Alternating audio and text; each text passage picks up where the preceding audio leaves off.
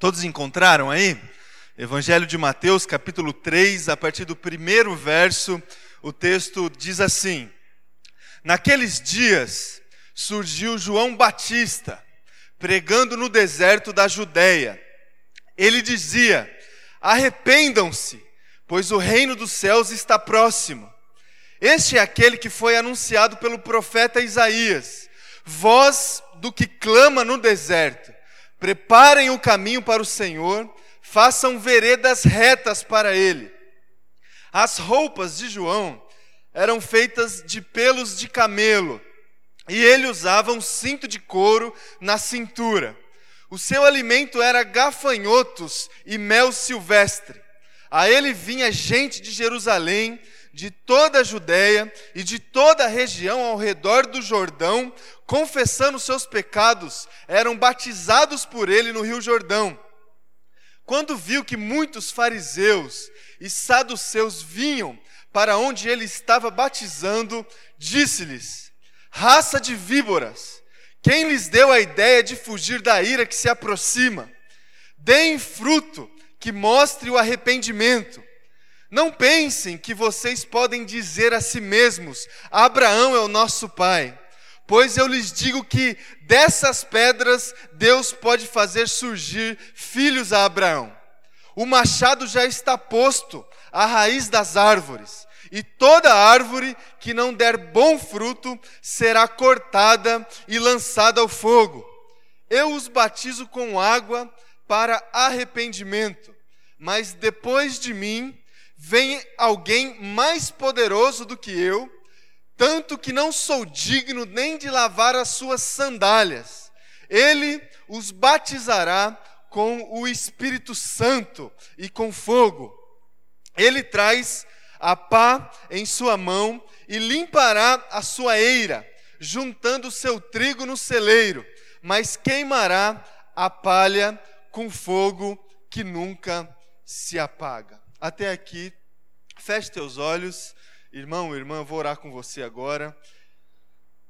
Peça para que o Senhor, através da iluminação do Espírito Santo, fale com, com você essa manhã através da reflexão da palavra. Senhor Deus, Pai, nós nos colocamos novamente diante da tua presença, diante, Deus, da tua palavra, da tua santa palavra.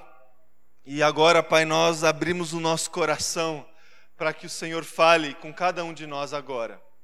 Nós dependemos da força, da voz do Senhor, Deus, e que nada, Pai, atrapalhe a comunicação do Senhor conosco, Deus, agora, em nome de Jesus, Deus, que a gente saia daqui alimentado pelo Senhor, com força, coragem, mais esperança no coração, Deus, essa é a minha oração, em nome de Jesus.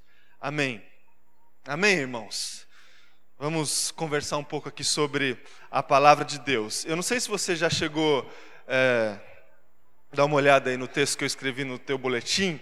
Eu escrevi um pouco a respeito do conceito de monomito. Não sei se você conhece um pouco a respeito desse conceito. Ou é, o conceito da jornada do herói.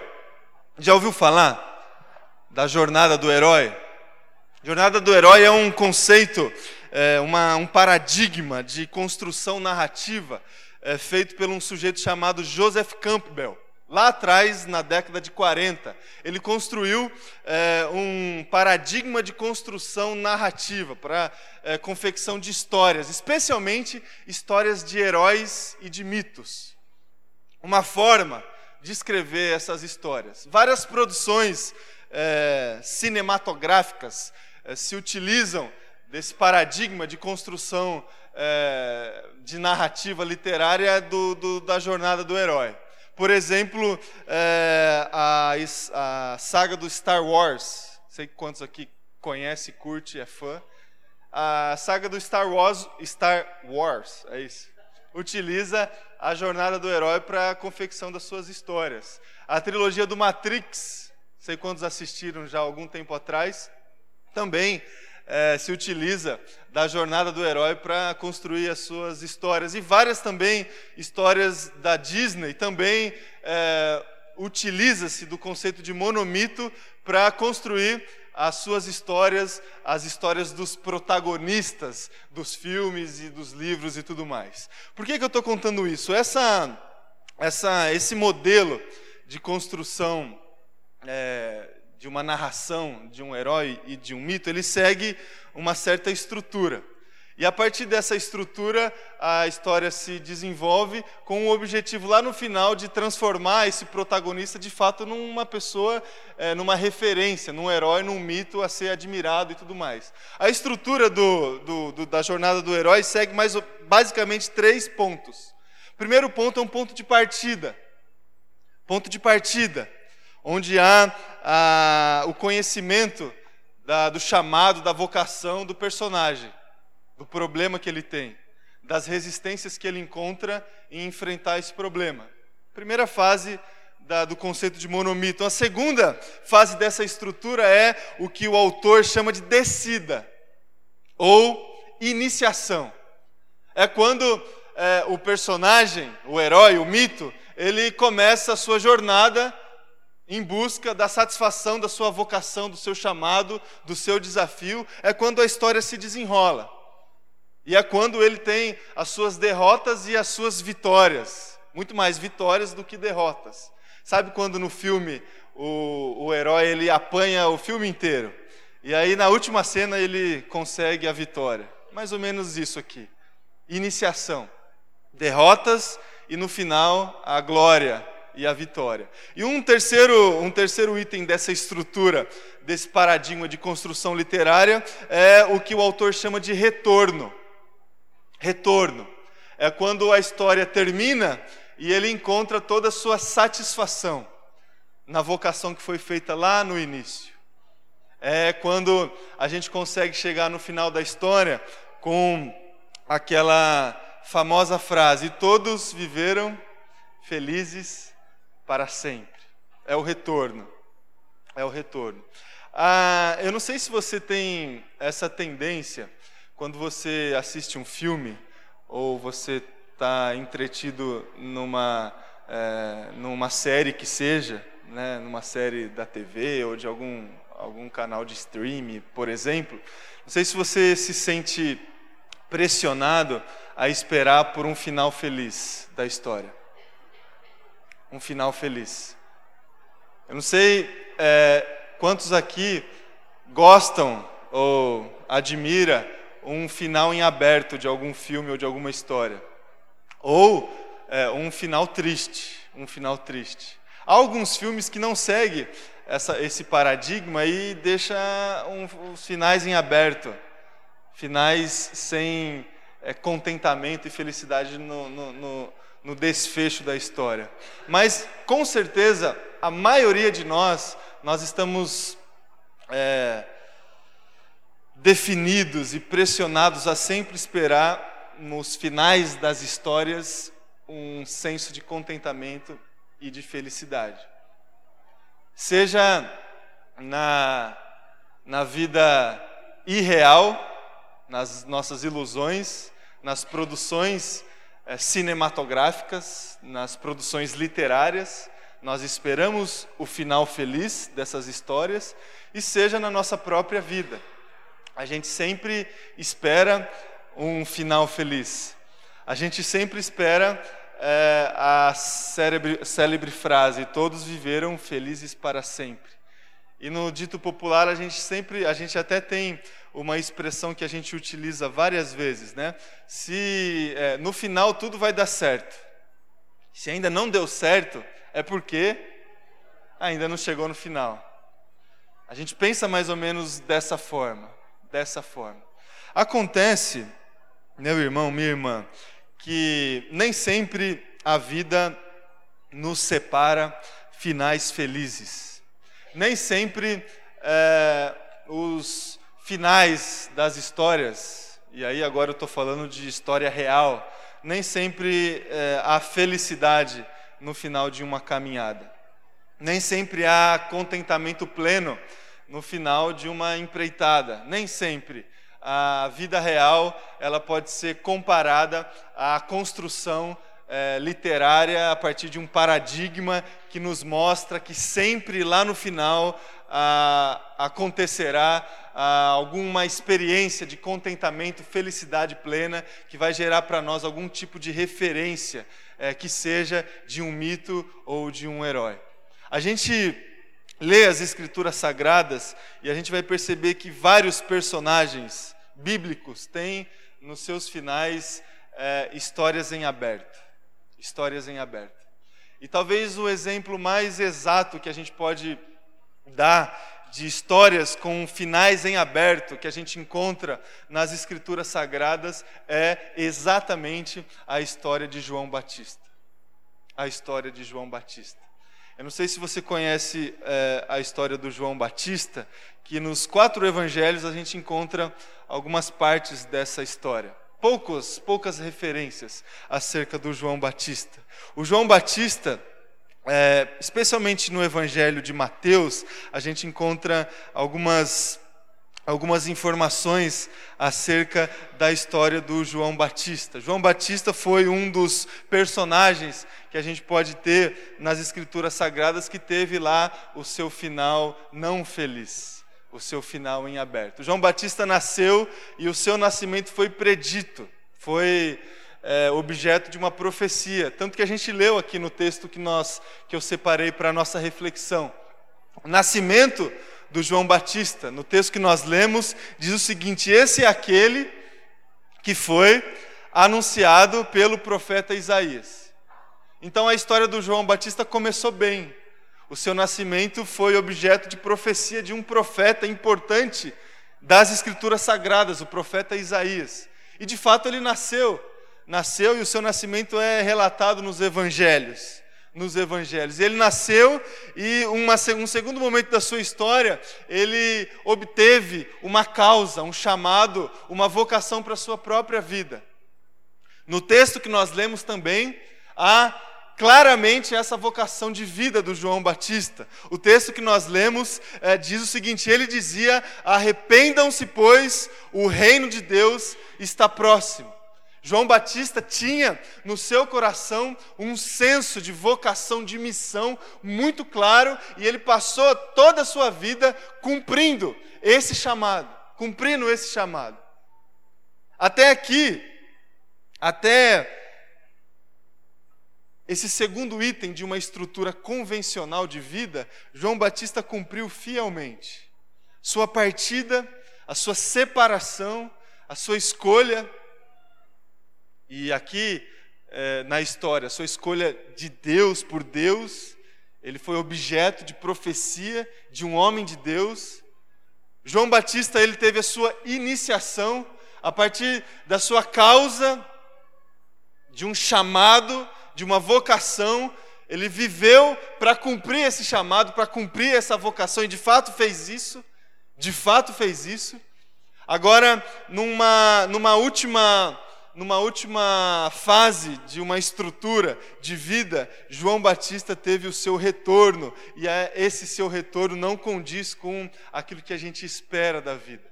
Eu não sei se você sabe como que terminou é, a vida de João Batista. Talvez é, um, o relato mais, mais injusto, mais pífio de, de toda a Bíblia foi a morte é, do João Batista. João Batista ele pregava arrependimento e ele pregava sem nenhum tipo de é, sem nenhum tipo de senso de politicamente correto.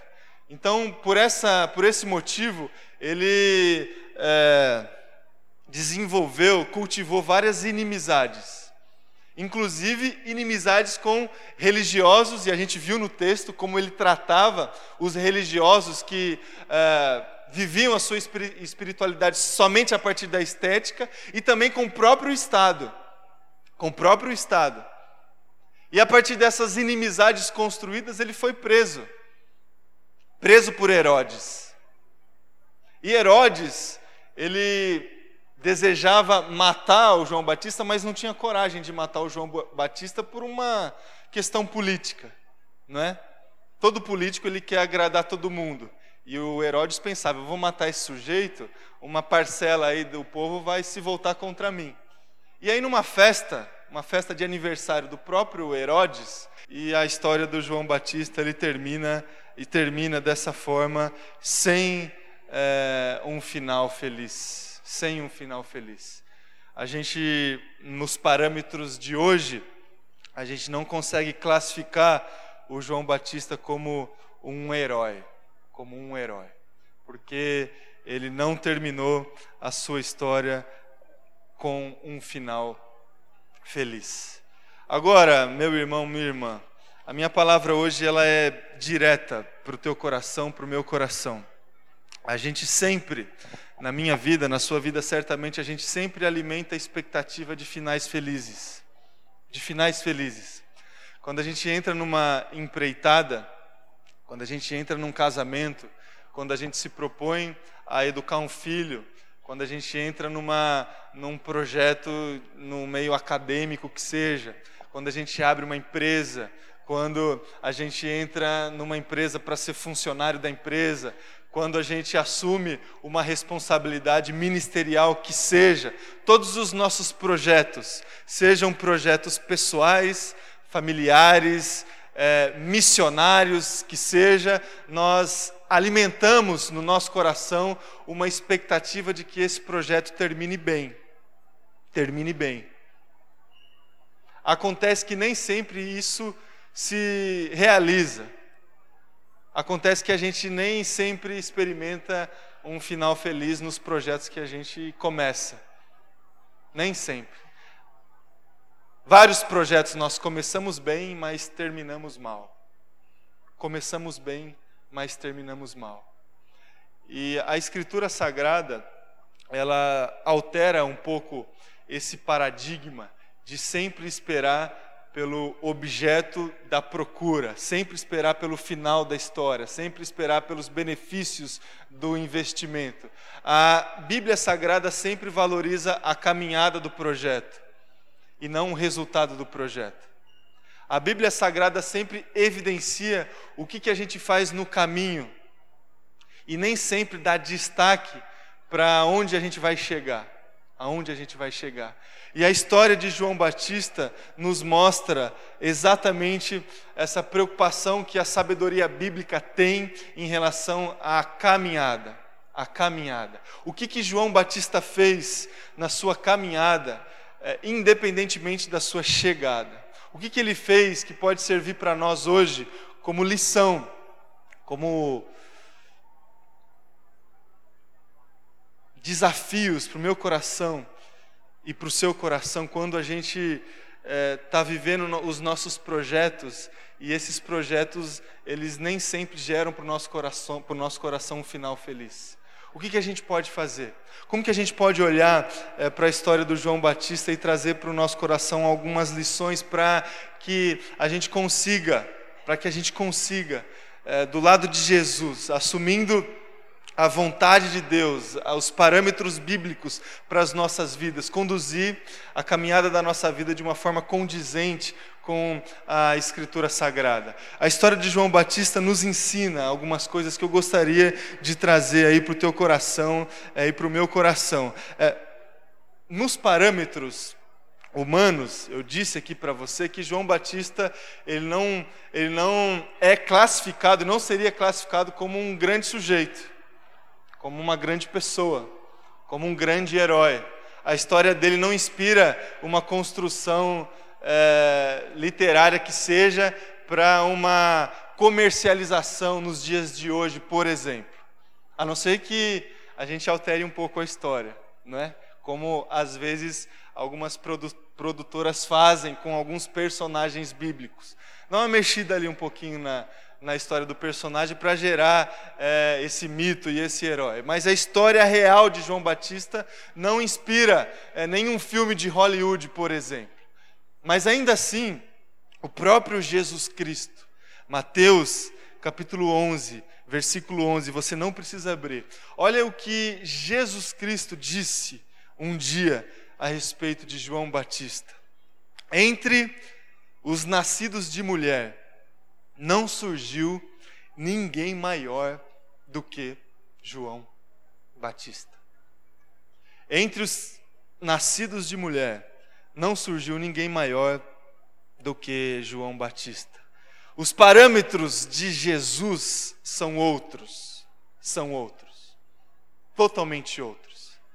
Jesus, ele está muito mais preocupado com o que a gente tem feito na nossa caminhada do que com os finais das nossas caminhadas. João Batista, em primeiro lugar, a gente percebeu no texto que nós lemos, João Batista pregava o arrependimento.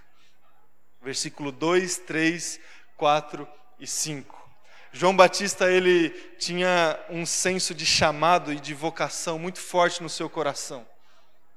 E ele vivia para isso. Vivia para isso. Ele sabia no seu coração o que, que Deus esperava dele. O que, que Deus esperava dele. Ele era o homem que tinha a responsabilidade de preparar o caminho para o Cristo, para o Messias. Ele sabia disso. Ele sabia da sua responsabilidade e executou fielmente o seu chamado e a sua vocação. Fielmente o seu chamado e a sua vocação. E o seu chamado e a sua vocação continha na sua, no seu conteúdo um, uma certa urgência em relação ao reino de Deus. A mensagem de João Batista era uma mensagem de arrependimento, mas era uma mensagem de urgência. Arrependam-se porque o reino de Deus está próximo. O reino de Deus está próximo. Ele sabia certamente o que significava a vida dele ali na terra e o que ia acontecer depois disso. Depois disso que, que eu estou falando isso, meu irmão, minha irmã?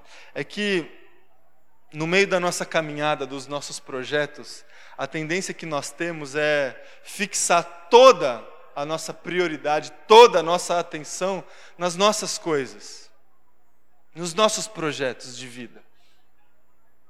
A gente tem muita dificuldade de alimentar no coração o senso de urgência em relação ao reino de Deus. Muita dificuldade. Inclusive, é, a gente até tem é, no fundo do nosso coração uma vontade de que o reino de Deus não esteja tão próximo assim, não é? A gente tem, é, se formos honestos conosco, né, a gente vai perceber que a gente não tem tanta pressa assim para o estabelecimento do reino de Deus. Talvez você, você esteja aí na preparação de um projeto de vida que seja, e aí você é, não tem muito desejo de que Jesus volte agora, antes de você começar o projeto, não é? A gente tem muita dificuldade de esperar o estabelecimento do reino de Deus. A gente tem muita dificuldade de desenvolver no nosso coração esse senso de urgência em relação ao reino de Deus, porque a gente está muito envolvido com os nossos projetos de vida, com os nossos projetos de vida. E os valores do reino, os valores eternos do reino, a gente sempre coloca em segundo plano. Sempre coloca em segundo plano.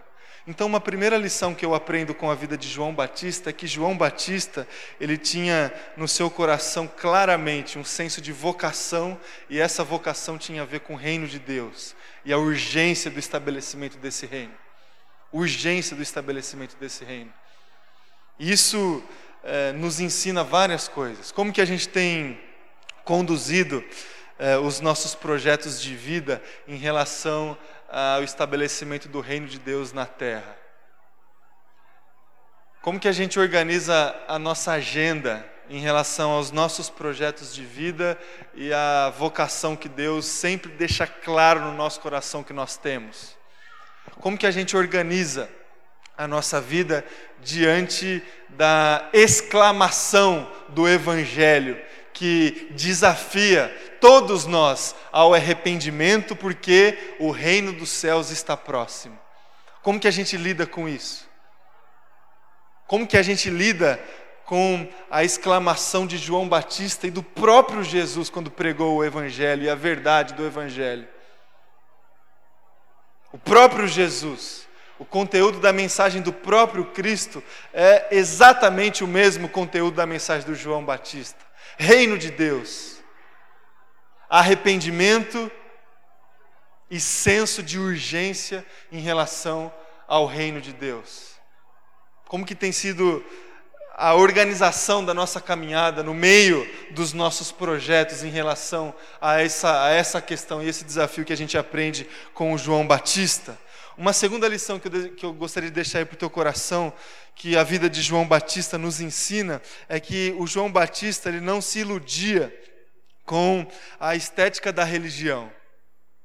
A estética da religião. Porque é, uma forma, meu irmão, minha irmã, de, de a gente organizar é, a nossa vida de uma forma, tipo assim, oportunista, digamos assim, que não vai gerar culpa no nosso coração, mas vai nos trazer uma falsa ideia de que a gente está seguindo um caminho de acordo com a vontade de Deus, é assumir algumas, algumas roupas religiosas, que vai satisfazer o nosso coração em relação a um relacionamento com Deus. Estética da religião. Eu tenho dificuldade de assumir a urgência do reino de Deus. Eu tenho dificuldade de me arrepender do meu orgulho, da minha arrogância, do fato de que eu só me preocupo com a minha própria vontade, do fato de que eu só me preocupo com os meus projetos. Eu tenho muita dificuldade de assumir isso na minha vida. Eu entro pelo caminho da religião. E isso, de uma certa forma, satisfaz um pouco o meu coração e a minha vida fica organizada dessa forma. João Batista, ele não se iludia com a estética da religião, que muitos de nós se apropriam.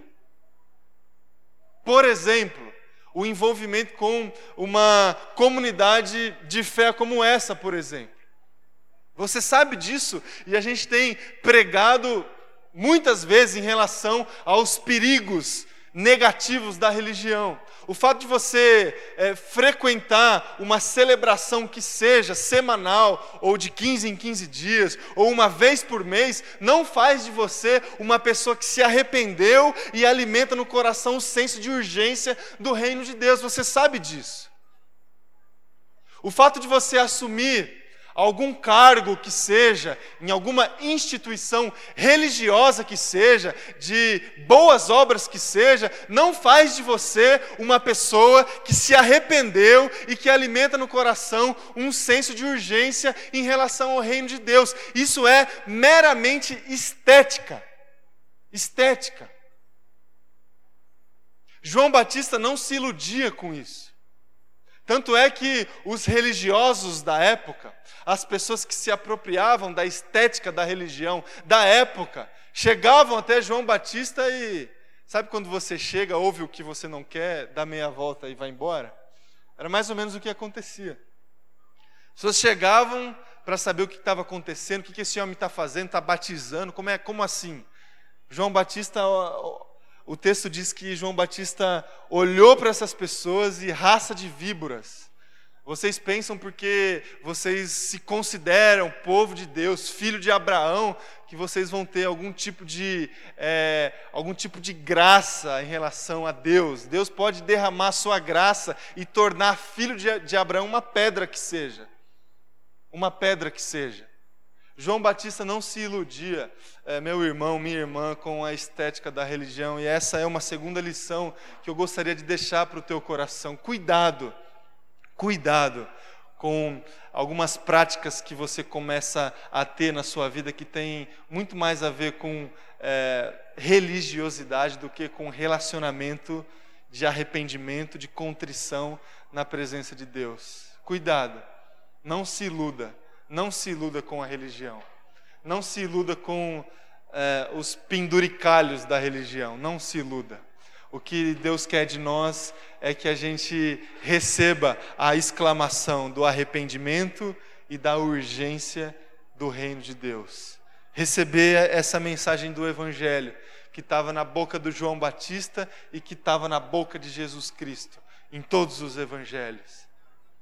Não se aproprie de práticas que têm muito mais a ver com questões estéticas do que com questões essenciais da vida. E uma terceira e última lição que eu gostaria de deixar aí para o teu coração, que a gente aprende com a história desse sujeito que teve um final em aberto, mas uma caminhada bela, que é referência para nós, é que João Batista, em todo tempo, sinalizou Cristo.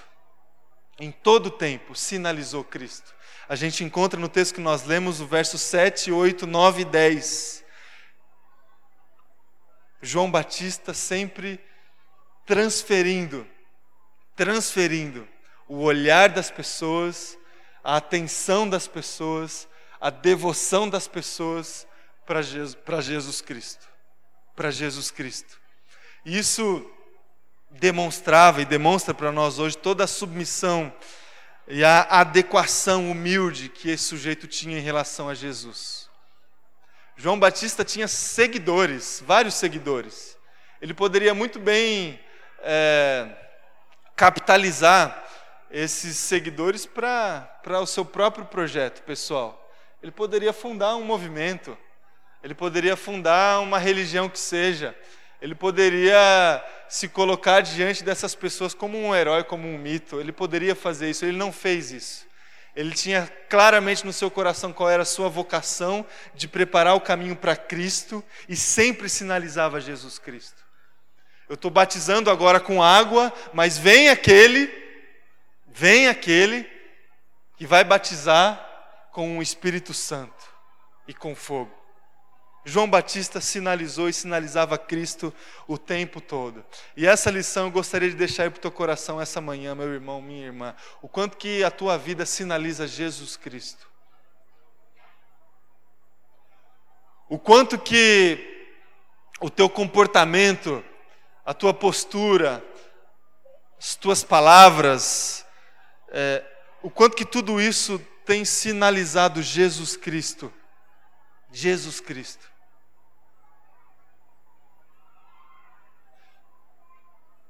Um desafio e uma lição para a minha vida e para a tua vida. A gente se preocupar na nossa caminhada, parar um pouco de priorizar as histórias de sucesso, o final feliz, a conquista, a prosperidade, o reconhecimento e começar a se preocupar um pouco com a segunda-feira, com a terça-feira, com a quarta-feira. E nessa caminhada de dia a dia, de trabalhar, de acordar filho, de levar filho para a escola, de buscar filho na escola, de sentar do lado de uma repartição pública, de trabalhar num escritório, de andar a semana inteira tentando vender o produto para conquistar o seu rendimento uh, e o rendimento para sua casa. Esse, esse dia a dia nosso que a Ângela falou aqui, que por vezes é cruel, que desgasta demais a nossa vida de frequentar uma faculdade, de frequentar uma sala de aula, de frequentar uma, uma escola que seja, esse dia a dia nosso, essa caminhada nossa, essa caminhada, o quanto que a gente tem, em primeiro lugar, vivenciado o valor, os valores do Evangelho, o quanto que a gente tem recebido a exclamação do Evangelho de arrependimento e de urgência do reino de Deus. O quanto que a gente tem feito isso? Que a gente aprende com João Batista. O quanto que a gente tem vivido é, uma espiritualidade em essência, não em, em estética. O quanto que você, você transfere tudo aquilo que você vive aqui dentro, por exemplo, para esse dia a dia. Para esse dia a dia. O quanto que essa mensagem que você semanalmente ouve, lê, estuda nos nossos momentos de estudo, quanto que tudo isso faz parte do seu dia a dia, do caminho da sua vida. O, o quanto que tudo isso é, gera transformação na sua casa. E como que nesse dia a dia você sinaliza Jesus Cristo. Como que isso acontece? São todas lições, irmão ou irmã, que a gente pode aprender com a história desse sujeito chamado João Batista. Uma história que começou bem, começou bem, tinha tudo para se tornar uma grande história, um grande personagem, mas não terminou bem. Terminou pífia. Sua cabeça é, a partir de um desejo de uma mimada filha de Herodes. Terminou mal. Mas ainda assim, serve para nós como referência. E segundo o próprio Jesus Cristo, não pisou nessa terra alguém como João Batista. E o que, que João Batista fez? João Batista assumiu o conteúdo do Evangelho. Ele não se iludiu com os penduricalhos da religião e ele sinalizou Jesus Cristo o tempo todo. Que seja assim na minha vida, que seja assim na sua vida, na caminhada da sua vida, que seja assim na sua semana que começa hoje, efetivamente amanhã. Que seja assim em nome de Jesus. Feche teus olhos, eu vou orar com você mais uma vez.